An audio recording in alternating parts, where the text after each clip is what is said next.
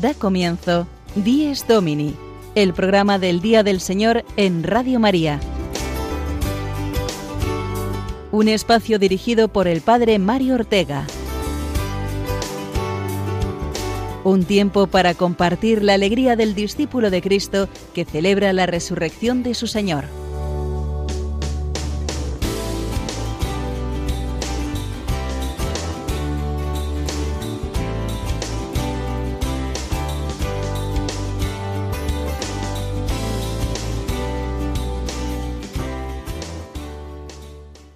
Buenos días amigos, en la mañana del mejor día de la semana, el día del Señor, el domingo.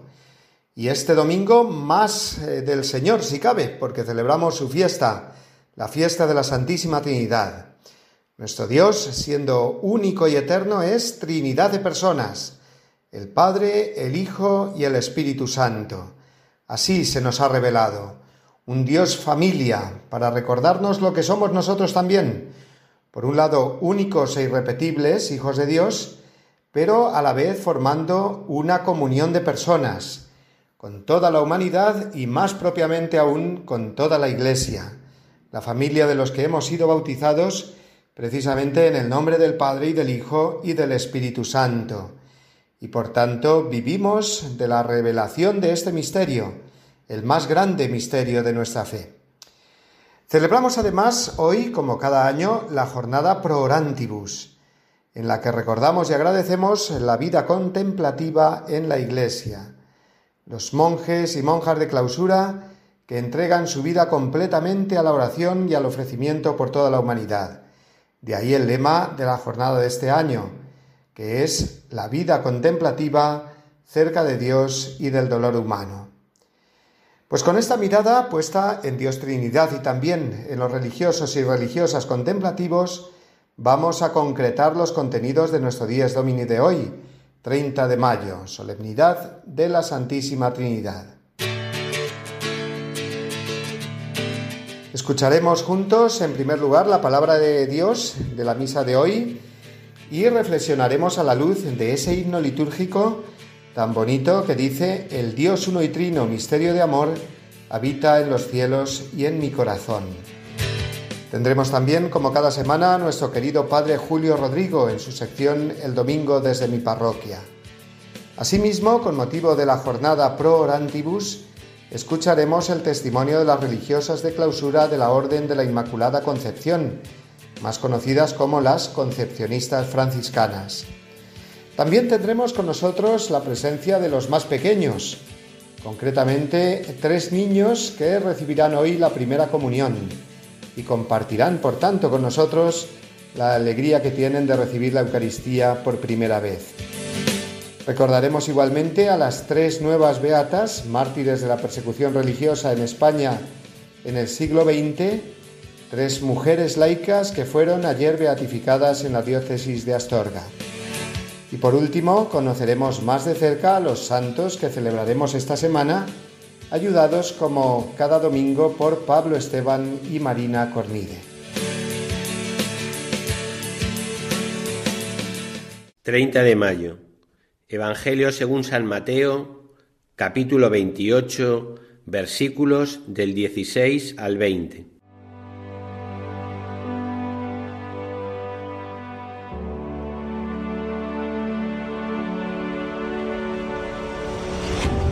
En aquel tiempo los once discípulos se fueron a Galilea, al monte que Jesús les había indicado. Al verlo, ellos se postraron, pero algunos vacilaban. Acercándose a ellos, Jesús les dijo, Se me ha dado pleno poder en el cielo y en la tierra. Id y haced discípulos de todos los pueblos, bautizándolos en el nombre del Padre y del Hijo y del Espíritu Santo y enseñándoles a guardar todo lo que os he mandado. Y sabed que yo estoy con vosotros todos los días hasta el fin del mundo.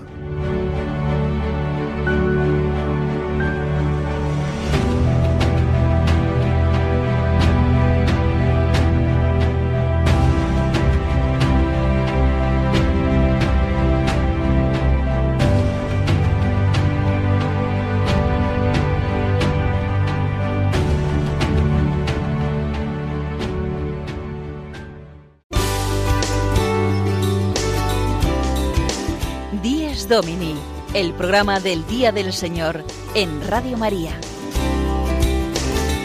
Un tiempo para compartir la alegría del discípulo de Cristo que celebra la resurrección de su Señor.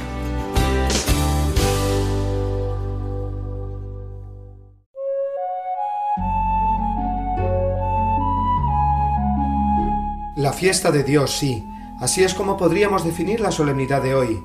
La fiesta de Dios, que es Trinidad de personas, el Padre, el Hijo y el Espíritu Santo, unidos los tres por un amor infinito que define la esencia de Dios. Dios es amor, Dios Trinidad es amor. El misterio nos puede parecer lejanísimo, es insondable, sí. La razón humana no puede explicarse cómo un solo Dios pueda ser tripersonal al mismo tiempo. Sin embargo, la liturgia nos ayuda a entender que este Dios inaccesible a la razón en su Trinidad de personas es el mismo Dios que viene a habitar en nuestra alma.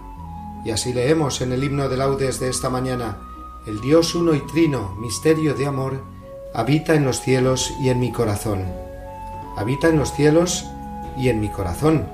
Misterio lejanísimo y cercanísimo al mismo tiempo.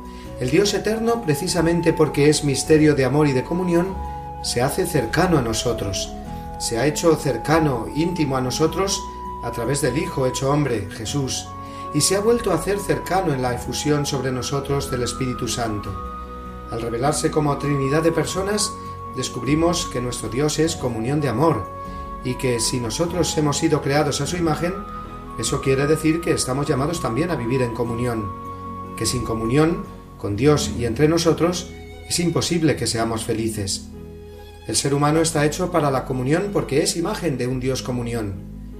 La felicidad plena solo nos podrá llegar cuando experimentemos esa comunión definitiva con Dios. Nos hiciste, Señor, para ti, y nuestro corazón no estará tranquilo hasta que descanse en ti. Así lo expresa San Agustín, fuimos hechos para vivir la comunión misma de Dios. En el famoso icono de la Trinidad de Rublev, los tres ángeles iguales que representan al Padre, al Hijo y al Espíritu están sentados en torno a una mesa cuadrada. Ocupan, por tanto, tres lados de la mesa, quedando libre el lado de la tabla más cercano a quien contempla el cuadro. No es por casualidad, el autor ha querido expresar esto. El cuarto personaje, llamado a sentarse a la mesa y entrar en comunión con las tres divinas personas, soy yo mismo, que las contemplo. La vida cristiana no es sino entrar en comunión con Dios Trinidad. Ya lo dijo claramente Jesús, si alguno me ama, mi Padre lo amará, y vendremos a Él y haremos morada en Él. Esta comunión con Dios es la clave para que vivamos igualmente la comunión con los hermanos, la comunión con el prójimo, con todos los prójimos, cercanos y lejanos, simpáticos o antipáticos. El cristiano está llamado a vivir la comunión trinitaria y desde ahí a vivir la comunión fraterna. Y mediante esta comunión fraterna que nos asemeja a Dios, llegar así a la paz que el mundo necesita y anhela. La solemnidad de hoy, por tanto, es un misterio muy alto y muy íntimo a la vez, porque el Dios uno y trino, misterio de amor, habita en los cielos y en mi corazón.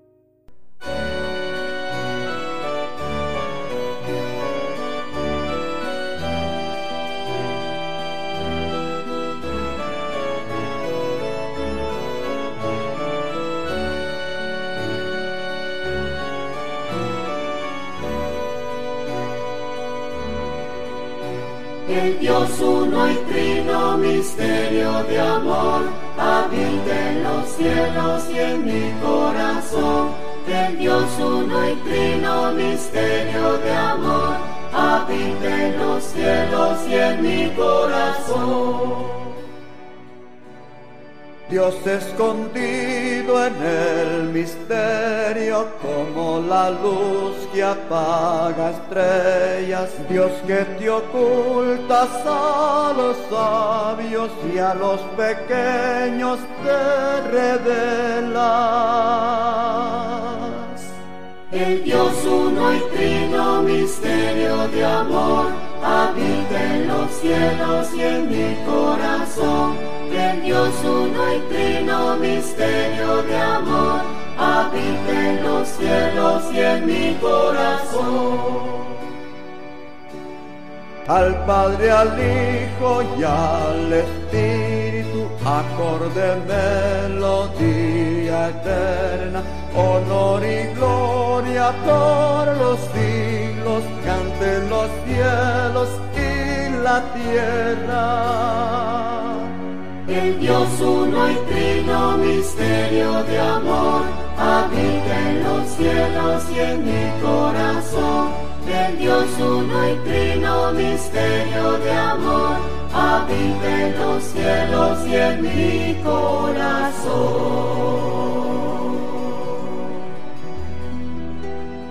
Finaliza mañana el mes de mayo y con él esta campaña del mes de María que hemos estado realizando durante todas estas semanas para recordar que nuestra emisora, nuestra querida emisora de la Virgen, se sostiene solamente a base de los donativos de nosotros, de los oyentes. Queremos dar eh, desde aquí un aplauso muy grande a todos los que habéis eh, colaborado y lo hacéis habitualmente con este sostenimiento que nos permite realizar esa labor tan urgente, tan maravillosa, tan cercana de llevar la palabra de Dios a los corazones, de llevarla a los hogares. Pero como aún estamos en el mes eh, de mayo, no lo hemos terminado, vamos a escuchar la cuña que para esta campaña grabó nuestro querido director, el padre Luis Fernando de Prada. En este año largo de pandemia y de crisis económica, social y moral, bajo las cuales hay una profunda crisis espiritual, la fe cristiana está sosteniendo a millones de personas en el mundo entero. Así lo estamos experimentando en todas las emisoras de Radio María presentes en 80 naciones, cuyos oyentes están agradeciendo más que nunca la ayuda recibida a través de sus ondas, que han dado sentido a sus sufrimientos, alentado su oración y confianza y promovido su caridad hacia los más necesitados. Por ello, en este mes de mayo, unidos en cenáculo en torno a María, os invitamos a intensificar vuestra oración al Espíritu Santo, a hablar a muchos de esta radio y a contribuir con vuestros donativos, por pequeños que sean, a extender Radio María en España y en el mundo especialmente en las naciones más necesitadas, a las que dedicamos nuestra maratón misionera bajo el lema Testigos de Esperanza. Así pondrás tu granito de arena para que todo hombre reciba el anuncio que proclamaba el Papa Francisco en la solemnidad de Pascua. El Señor nos precede siempre, en la cruz del sufrimiento y de la muerte, así como en la gloria de una vida que resurge, de una historia que cambia, de una esperanza que renace. Puedes informarte de cómo colaborar llamando al 91 822 8010 o entrando en nuestra página web radiomaria.es. Seamos con Radio María testigos de esperanza.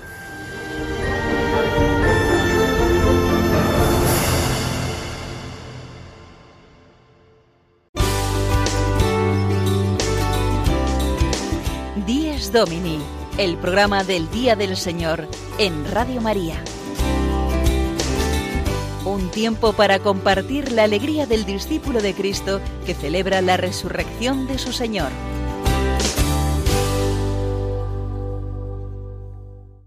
En esta mañana de la fiesta de Dios Trinidad quiero dar gracias a Dios especialmente por todos los colaboradores sin los cuales este programa del Día del Señor no sería posible hacerlo con el formato que tiene, dividido en distintas secciones. Uno de los colaboradores más fieles y continuos, como bien sabéis, es el padre Julio Rodrigo, que nos anima todos los domingos a través de su anécdota semanal. Hoy os pido una oración especial por él, puesto que, como ahora nos contará él mismo, hace unos días falleció su madre, a pesar de ello, no ha querido faltar a su cita con nosotros y compartirnos además esa experiencia de fe que es la de acompañar en su Pascua hacia el cielo a la propia Madre. Le enviamos un fuerte abrazo todos al Padre Julio, junto con un Ave María por su madre. ¿Os parece? Pues con él os dejo ahora, con su sección, que hoy es un testimonio personal de fe que agradezco enormemente que comparta hoy con nosotros.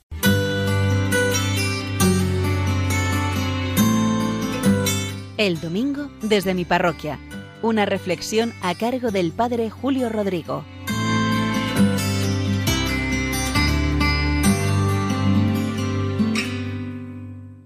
Muy buenos días y muy buen domingo a todos, a todos los que están escuchando este programa del Día del Señor. Miren, esta semana me ha tocado cumplir una responsabilidad o un deber, como lo queramos decir, triste y doloroso, que es dar sepultura a mi madre Julia. Tantos habrán tenido que cumplir con esta misma responsabilidad que me entenderán perfectamente. Mi madre cada vez estaba más débil y agotada. 95 años que tenía no son pocos y le pesaban. Además, este último año, tras el confinamiento, sobre todo, ha sido de muchos altibajos, hasta que el lunes todo se precipitó. El domingo, de hecho, tuve yo el presentimiento que mi madre iba a morir, que se acercaba el final inmediatamente. Desde el pasado mes de julio, ella estaba en una residencia que hay aquí en Boadilla, la residencia Virgen del Pilar. Tan cerca está de mi parroquia que está en la misma calle, dos números más arriba. Los sacerdotes de la parroquia además atendemos esta residencia, su capellanía. Ella ingresó allí porque se había roto la cadera en el mes de julio, después había tenido una infección bacteriana y ya no podía vivir independiente. Necesitaba mucha ayuda. En la residencia la han cuidado bien, muy bien, y se lo agradezco de todo corazón. Yo iba todos los días, también con mis hermanos salía a pasear con ella, a comer con ella, y los domingos la traía aquí a la parroquia, a la Eucaristía de las doce y media, después comíamos juntos y pasábamos la tarde en casa. Pero miren, de todo lo que he vivido en estos días de su muerte y del entierro, les voy a contar dos anécdotas que me han hecho mucho bien, que se me han quedado ahí muy grabadas, muy clavadas en el corazón y que he visto la mano de Dios en las dos. La primera es que el Señor me ha concedido la gracia de estar presente en el momento de su muerte. Esto no es fácil porque uno puede morir en cualquier momento. Pero el lunes cuando fui a verla, a las cinco y media de la tarde, todo se precipitó. Se sintió mal, enseguida la llevé a la enfermería, el médico la vio y me dijo está muy mal tu madre. Y todo, como digo, se precipitó y en poco tiempo entró en agonía.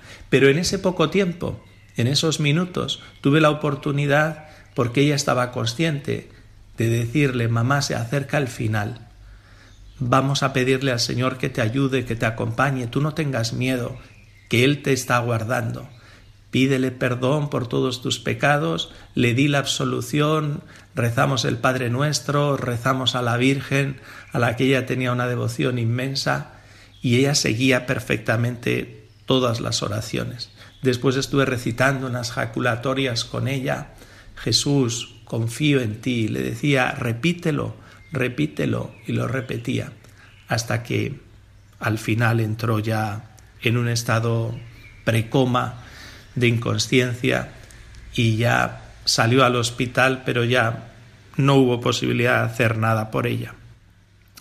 La segunda anécdota que me ha sucedido es que el día que celebrábamos la misa de cuerpo presente aquí en Boadilla, en mi parroquia, un señor se me acercó con un regalo para mi madre. Padre, si se lo había comprado a ella, que la veía aquí en misa todos los domingos, pero no me ha dado tiempo.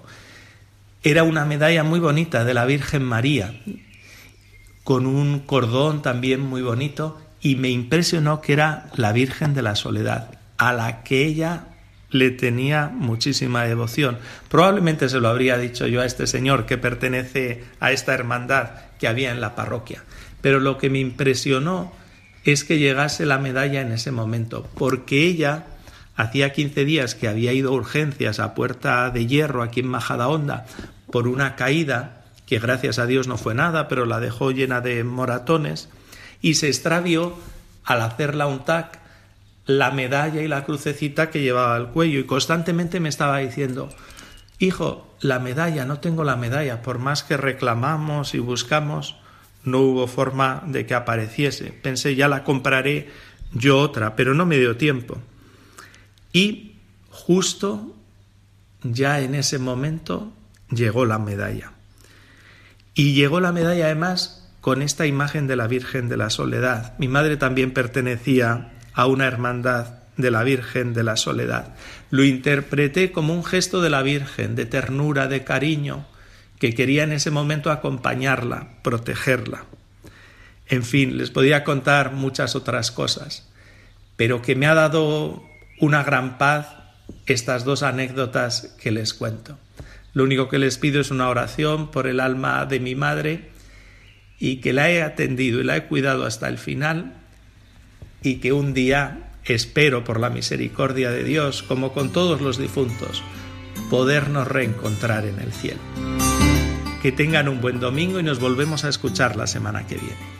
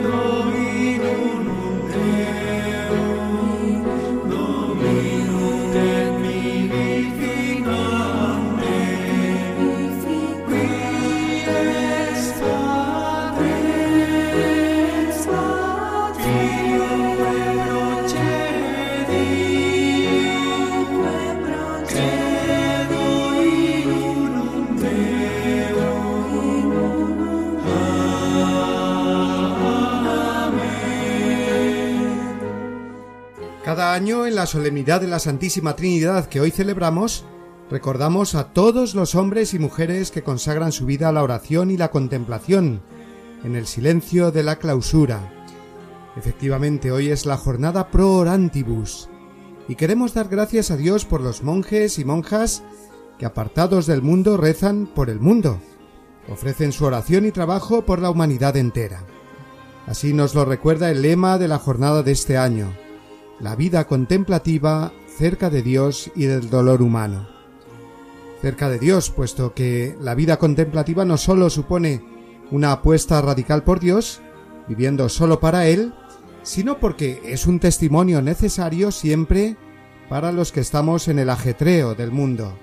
Nos acercan a Dios estas personas mostrándonos el valor del silencio, la paz, el recogimiento, el orden de su vida, la belleza de la liturgia en sus comunidades, cerca de Dios y también cerca del dolor humano, como subraya el lema de este año. Cuando hablas con una monja de clausura o un monje igual, te das cuenta de su preocupación por el mundo, por las personas, por el sufrimiento de la humanidad. Son auténticos expertos y expertas en poner paz y sosiego al dolor humano. Todos los años queremos en este día acercarnos en este programa al testimonio de alguna religiosa de clausura. Y este año nos hemos trasladado hasta Cuenca, al monasterio de las Concepcionistas franciscanas, las religiosas fundadas por Santa Beatriz de Silva, y vamos a escuchar el testimonio profundo y delicado de una de ellas, que nos pone de manifiesto que realmente están cerca de Dios y del dolor humano. La escuchamos.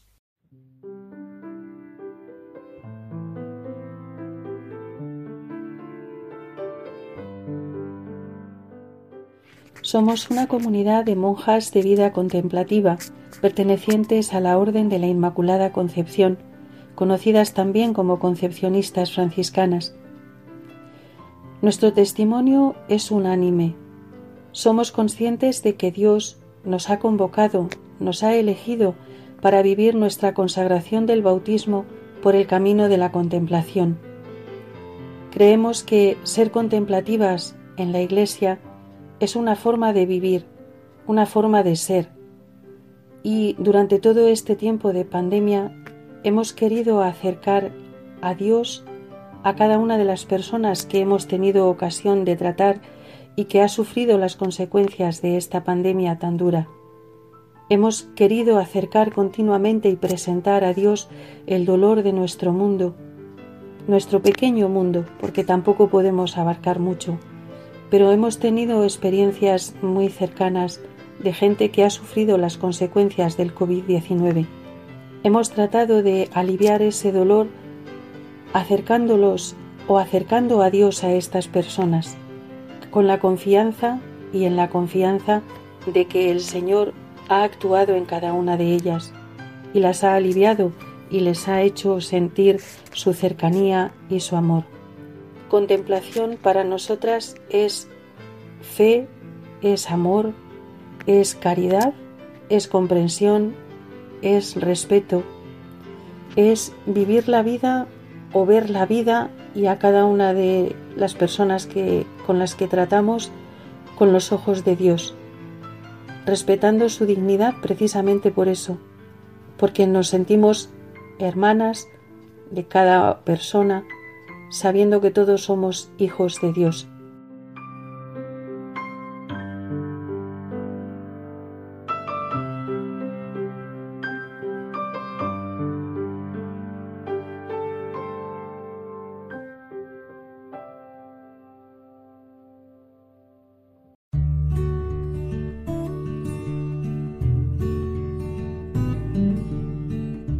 La celebración del domingo cumple la prescripción moral, inscrita en el corazón del hombre, de dar a Dios un culto exterior, visible, público y regular, bajo el signo de su bondad universal hacia los hombres.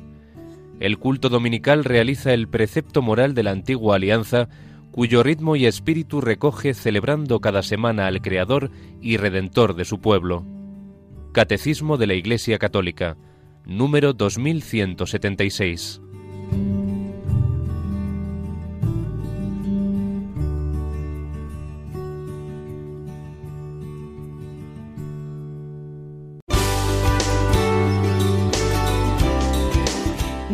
Domini, el programa del Día del Señor en Radio María.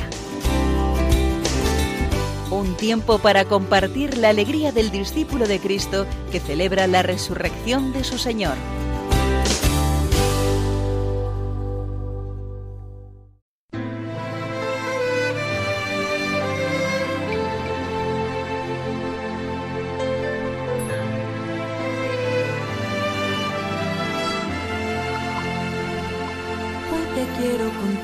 Jesús amigo, que contigo estoy feliz.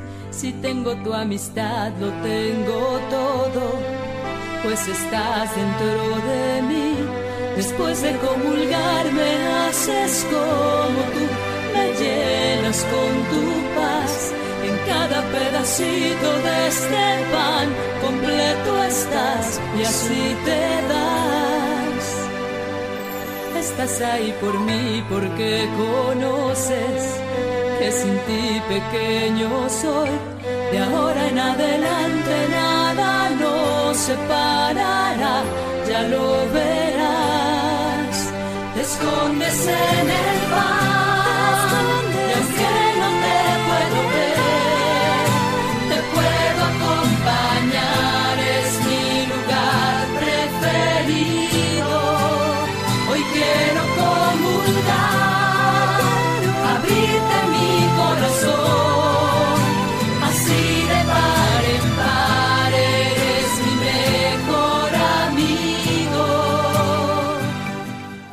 Es domingo, queridos oyentes, domingo de la Santísima Trinidad, y además también en este último domingo del mes de mayo, muchos niños continuarán haciendo su primera comunión. En este mes de mayo hemos tenido las comuniones de los niños de este año y también de muchos que no la pudieron hacer el año pasado. Y yo voy a compartir hoy con vosotros una alegría muy grande, porque tengo aquí a tres de los niños a los que hoy mismo, esta mañana, les eh, daré el sacramento de la Eucaristía por primera vez.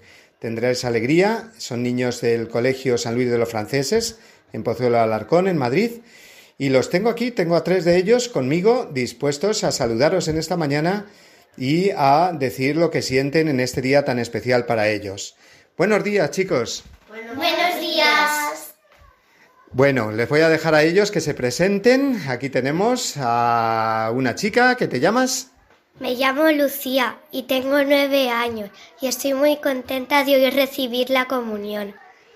¿Y ahora? ¿Tú te llamas? Yo me llamo Javier, tengo nueve años, tengo dos hermanos y soy el menor. Y me gustaría recibir la comunión. Bueno, pues esta mañana va a ser, ¿eh? Bien pronto, dentro de unas horas. Y aquí tenemos también a... Hola, me llamo Pepe, tengo ocho años y estoy muy contento de hacer la comunión hoy.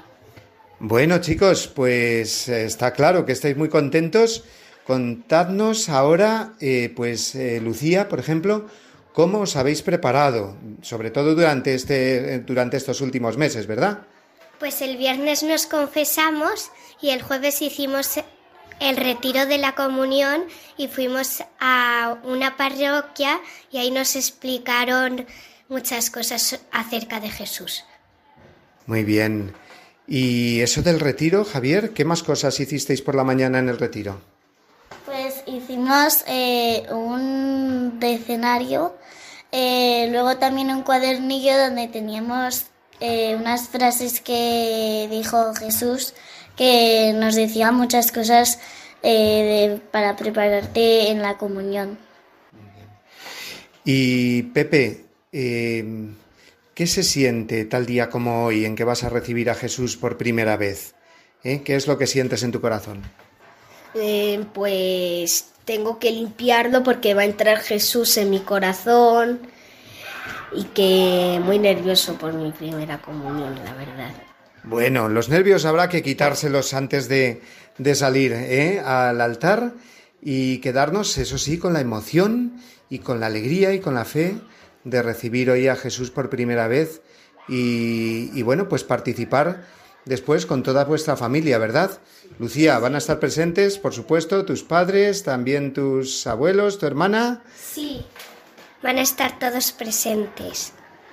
Y estoy súper contenta porque voy a recibir por primera vez a Jesús. Bueno, Javier, tú también, en el caso de tuyo, de tu familia, yo recuerdo también de darle la comunión a tus hermanos y van a estar hoy presentes. Te da mucha alegría poder comulgar hoy con ellos, ya toda la familia juntos, ¿verdad? Sí, me hace mucha alegría porque por lo menos ya no me quedo solo en el banco, en la misa. Y para esta ceremonia también habéis preparado unos cantos. A mí me gusta sobre todo uno que hacéis al final a la Virgen María. Pepe, ¿qué es lo que vais a cantarle a la Virgen María y por qué? Como es nuestra madre, le cantamos el O Señora, el Señora Mía, que es una de sus eh, oraciones preferidas. Efectivamente, es la oración que muchos de nuestros oyentes, sabéis, también se saben y rezan todos los días. Es esa consagración a la Virgen, oh Señora mía, oh Madre mía, yo me ofrezco enteramente a ti. ¿eh? Y vosotros lo vais a hacer en este día tan especial. Consagraros a María, además, en, al final del mes de la Virgen María. Bueno chicos, estamos todos muy contentos, nos unimos todos a vosotros en este día y recibid el saludo pues de todos los que nos están oyendo en toda España. ¿Les queréis decir algún mensaje a todos los que os están oyendo en estos momentos? Que recen todos por nosotros. También en el yo estoy muy contento porque voy a recibir a Jesús, pero me da un poco de pena porque el día anterior, el sábado, mi prima hace la comunión en Suiza, pero lo que pasa es que solo va a estar sus padres y su hermano. No, ella va a estar sola y no va a poder ir ningún familiar a su comunión. Bueno, pero va a recibir a Jesús lo mismo que tú, entonces vais a tener al mismo Jesús y vais a estar unidos por el mismo Jesús, ¿eh? tú y tu prima, solo con un día de diferencia, ¿verdad? Bueno, enhorabuena chicos, ya, porque dentro de unas horas, a las 12 de la mañana, vais a hacer la, vuestra primera comunión junto con tantos niños y niñas de toda España. Adelante con el Señor. Adiós. Adiós. Adiós.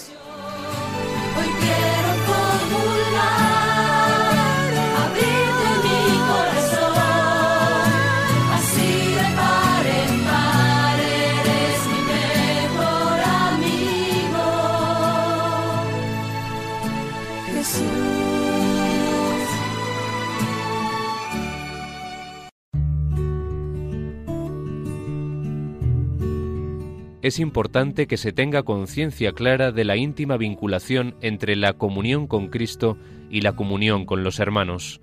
La Asamblea Eucarística Dominical es un acontecimiento de fraternidad que la celebración ha de poner bien de relieve, aunque respetando el estilo propio de la acción litúrgica. De la exhortación Dies Domini de San Juan Pablo II.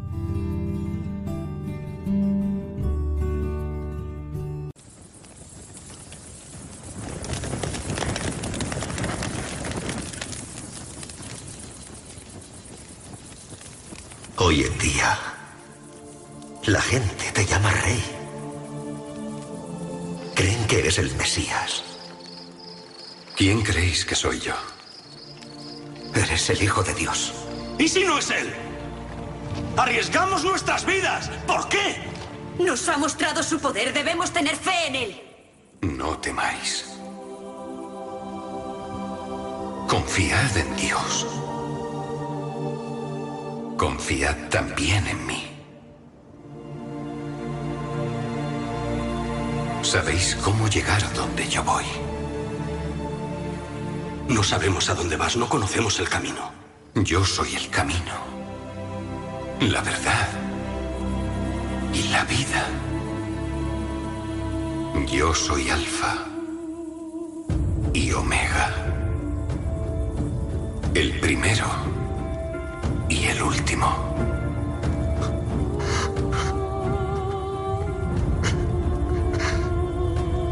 El principio y el fin. Señor, he estado esperando la muerte. No habrá más muerte, ni tristeza, ni llanto,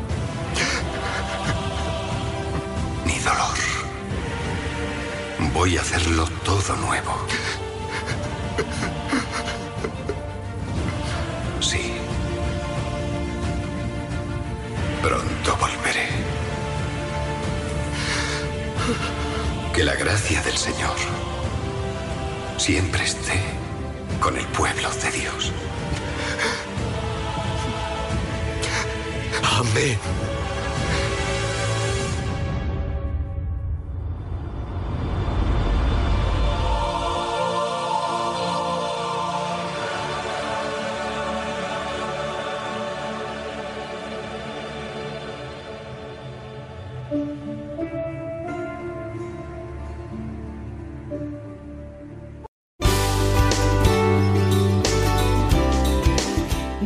Domini, el programa del Día del Señor en Radio María.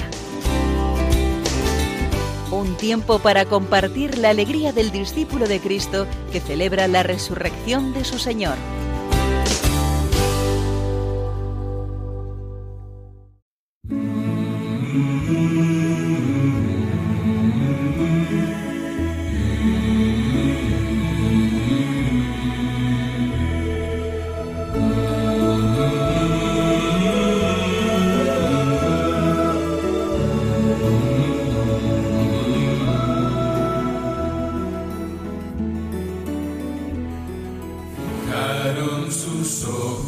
En Cristo y ya no volvieron atrás. Sabían de quién se fiaban y esa razón pudo más. Llevaban los ojos vendados,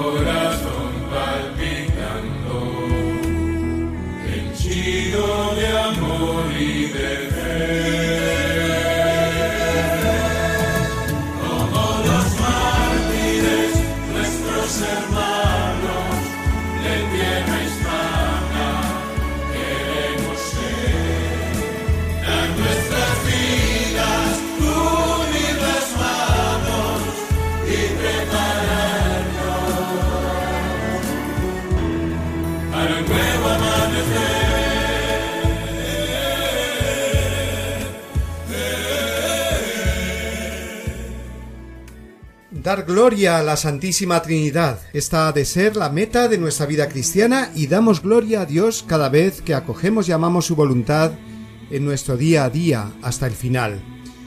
Indudablemente, quienes más claramente han dado testimonio de este amor total han sido los mártires, con la entrega de su vida por amor. Como bien sabemos, se cuentan por miles solo en España los mártires españoles del siglo XX, muchos de ellos ya beatificados o canonizados. Precisamente desde ayer contamos con tres nuevas mártires españolas elevadas al honor de los altares, ya que han sido beatificadas en Astorga tres mujeres laicas, enfermeras de profesión, que son las nuevas beatas Pilar Gullón, de 25 años, Olga Monteserín, de 23, y Octavia Iglesias, que murió con 41 años. Fueron asesinadas por odio a la fe el 28 de octubre de 1936, durante la gran persecución religiosa que asoló nuestra nación. Vamos a conocer más sobre su testimonio martirial y es el padre José Luis Castro, vicario general de la diócesis astorgana, quien nos lo detalla a continuación. A principios del mes de octubre de 1936, Pilar, Octavia y Olga llegaron como voluntarias sanitarias de la Cruz Roja al hospital del puerto de Somiedo en Asturias, cerca del frente de la guerra. Terminados los días de servicio quisieron continuarlo teniendo en cuenta la emergencia de la situación. Al amanecer del día 27 de octubre, el hospital sufre un ataque. Aun teniendo la posibilidad de huir, renunciaron a marcharse y decidieron no abandonar a los heridos para continuar asistiéndolos, sabiendo que ponían en riesgo su propia vida. Sin embargo, los heridos fueron fusilados y el personal sanitario fue apresado. Las tres enfermeras fueron conducidas después de una larga marcha a Pola de Somiedo junto con otros prisioneros. No obstante, a pesar de su relación con la Cruz Roja, fueron entregadas al Comité Local de Guerra y luego a los milicianos, que durante toda la noche la sometieron a vejaciones y abusos, pretendiendo que renegaran de su fe a cambio de obtener la libertad. Pero su claro rechazo recrudecía la violencia que sufrían. A pesar de la tortura y las humillaciones, las tres jóvenes soportaron todo con fortaleza sobrenatural y se prepararon a la muerte con espíritu de fe y rezando. Desnudadas fueron llevadas a un prado y al mediodía del día 28 de octubre de 1936 fueron fusiladas mientras ellas aclamaban a Cristo Rey por tres mujeres milicianas que distribuyeron sus vestidos. Sus cuerpos sin vida fueron arrastrados entre las burlas de muchos y abandonados hasta la noche en que fueron sepultados en una fosa común excavada por algunos hombres del pueblo, obligados a ello por los milicianos. La fama del martirio de estas tres jóvenes se difundió enseguida en la comunidad eclesial de tal modo que sus restos fueron recuperados apenas dos años después y traídos a la Catedral de Astorga. Han pasado más de 80 años desde la trágica muerte de estas mártires y su memoria, sin embargo, no solo no se ha apagado, sino que ha permanecido siempre viva en el corazón del pueblo de Dios que les recuerda con admiración y reconocimiento. Era el padre José Luis Castro, vicario general de la diócesis de Astorga, quien nos detallaba la vida y el martirio de estas tres nuevas beatas a quienes nos encomendamos y encomendamos España. Las beatas Pilar Gullón, Olga Monteserín y Octavia Iglesias, beatificadas ayer en la diócesis de Astorga.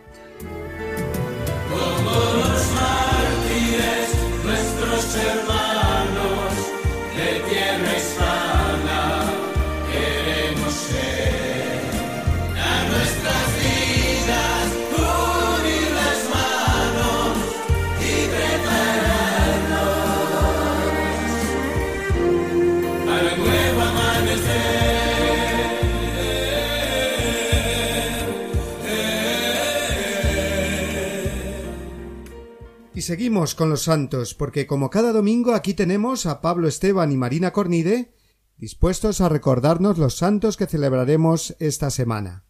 Escuchamos con atención a nuestros jóvenes colaboradores.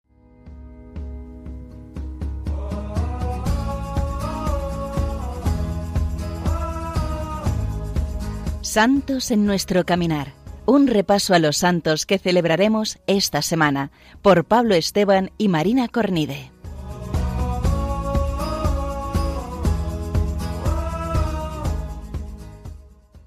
Muy buenos días, queridos amigos de Radio María. Muy buenos días a todos. Ya estamos aquí una semana más en nuestra sección del programa Santos en nuestro caminar. Y esta semana celebramos a dos santos de dos épocas muy diferentes y de lugares muy distintos. Estamos hablando de San Justino, santo de Tierra Santa del siglo II, y San Carlos Luangua y compañeros, mártires ugandeses del siglo XIX. Así empezamos la semana celebrando el martes 1 a San Justino, santo de los primeros siglos del siglo II, padre de la Iglesia y mártir. Nació en torno al año 100 en la ciudad de Siquem, en Samaria. Sus padres eran paganos de origen griego y le dieron una excelente educación, instruyéndolo lo mejor que pudieron en filosofía, literatura e historia. Se convirtió gracias al consejo de un anciano que le recomendó estudiar la Biblia cristiana para encontrar en ella la verdad de Dios, capaz de satisfacer plenamente el alma humana. A los 30 años se bautizó y se dedicó desde entonces a estudiar las escrituras y a predicar el Evangelio.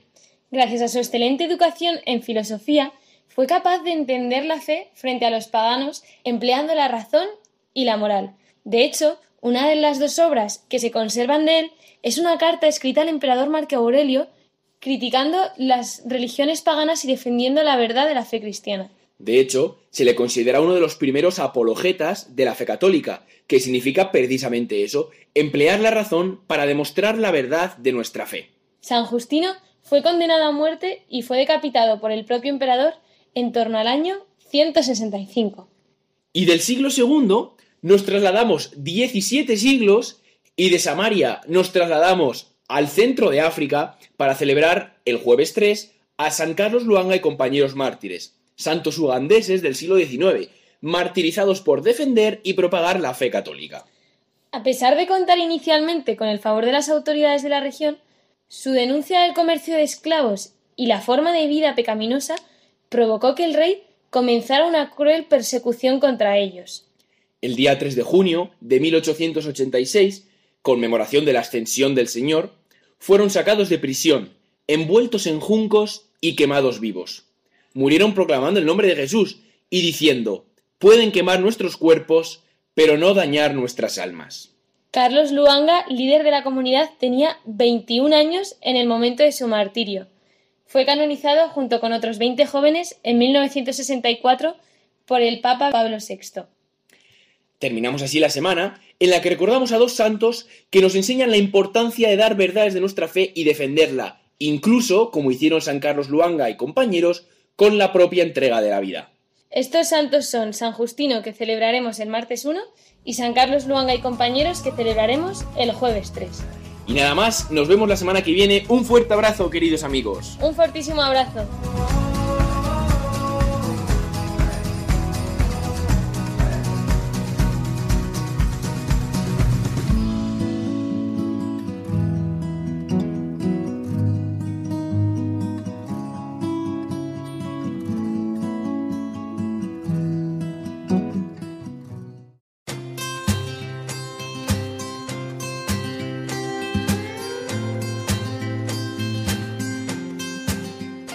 Bien amigos, con la alegría que nos da celebrar hoy el misterio de la Santísima Trinidad y habiendo compartido ya desde la primera hora de este día nuestra fe, vamos a ir cerrando ya el telón de nuestro programa de hoy. Agradecemos la presencia hoy con nosotros de los niños del Colegio San Luis de los Franceses de Pozuelo Alarcón en Madrid, que han querido contarnos cómo se sienten horas antes eh, de recibir en esta mañana la primera comunión como otros miles de niños que la han recibido durante este mes de mayo que va tocando ya a su fin. También nos hemos sentido muy unidos a todos los monjes y monjas de clausura en la jornada Pro Orantibus que hoy celebramos. Y para ello hemos contado con el testimonio de las concepcionistas franciscanas de la ciudad de Cuenca. También hemos conocido un poco más de cerca a las tres nuevas beatas mártires de la diócesis de Astorga que fueron beatificadas ayer por el cardenal prefecto de la Congregación para las Causas de los Santos en la preciosa localidad astorgana. Y como siempre también hemos finalizado con Pablo Esteban y Marina Cornide que nos han recordado los santos que celebraremos en esta semana. Recibid todos una bendición enorme junto con el deseo de que paséis una muy buena semana y encontrarnos nuevamente el domingo que viene, que será la solemnidad del Corpus Christi. Hasta entonces amigos, feliz domingo, Día del Señor.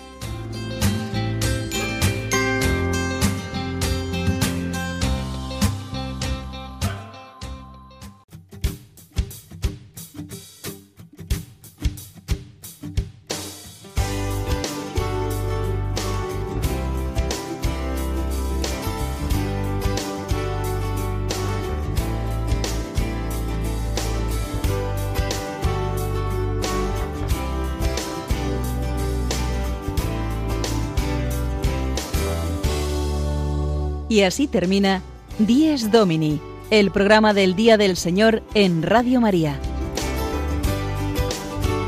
Un espacio dirigido por el Padre Mario Ortega. Un tiempo para compartir la alegría del discípulo de Cristo que celebra la resurrección de su Señor.